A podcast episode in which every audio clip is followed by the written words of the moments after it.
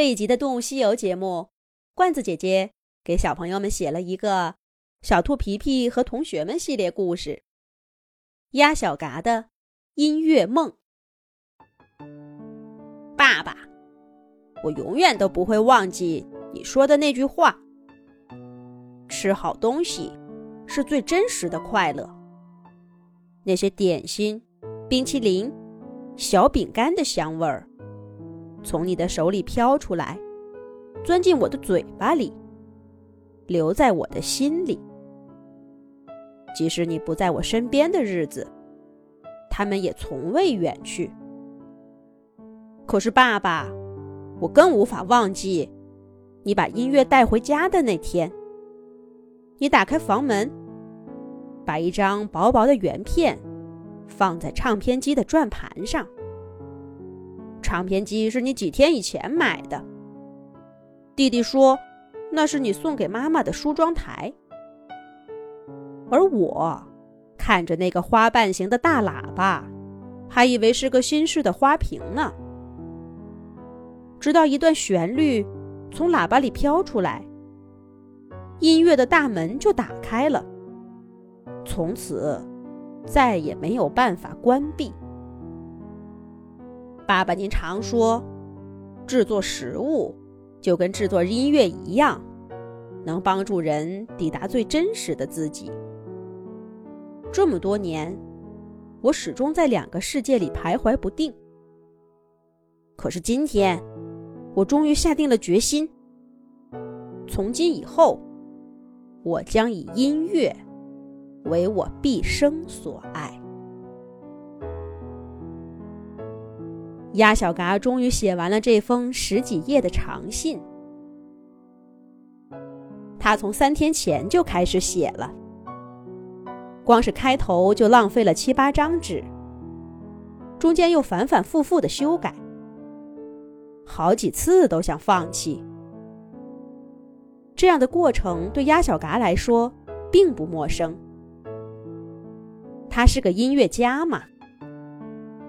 在五线谱和歌词本上来回的涂抹，换掉那些不合适的音符和字符，是常有的事儿。有的时候是他自己不满意，有的时候是合作伙伴的要求，有的时候是怕听众们接受不了。可是，就连那首创作了三年的歌词。都没有眼前这封信写的艰难。如今终于写完了，鸭小嘎长长的舒了一口气。他把信对折，放进了一个信封，提起笔来，写下那个熟悉的地址。可是刚写了一半，他又停下笔，从信封里把信取出来。打开自己放乐谱的皮包，把信放进了最里面的夹层，然后鸭小嘎打开电脑，预定了明天回小镇的航班。小嘎，这个音符弹的力度不够。小嘎，看好琴谱，那里有一个升记号，应该弹右边的黑键。你弹的是白键，来，重新弹一次。小嘎，注意手型，节奏又乱了。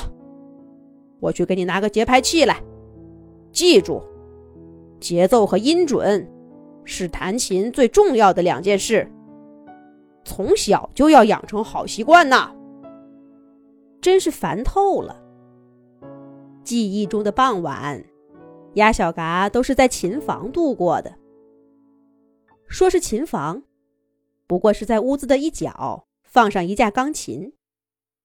练琴的时候就拉个帘子，跟室内的空间隔开。小嘎坐在琴凳上，爸爸搬过一把椅子，坐在他身后。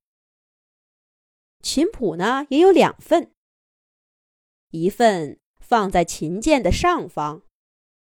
一份拿在爸爸的翅膀上。从鸭小嘎弹第一个音符起，鸭爸爸就一边看着乐谱，一边侧耳听着节奏。遇到弹错的地方，便立刻叫停，让小嘎重新弹一遍。如果他看到小嘎的腰弯了，或者弹琴的翅膀歪了，就会立刻用那只没拿乐谱的翅膀，拾起放在一边的尺子，在弹错的地方，啪的敲一下。鸭小嘎吃痛，肯定立刻停下来。这时候，鸭爸爸就会说：“做任何事情，都要首先养成好习惯，否则事倍功半。”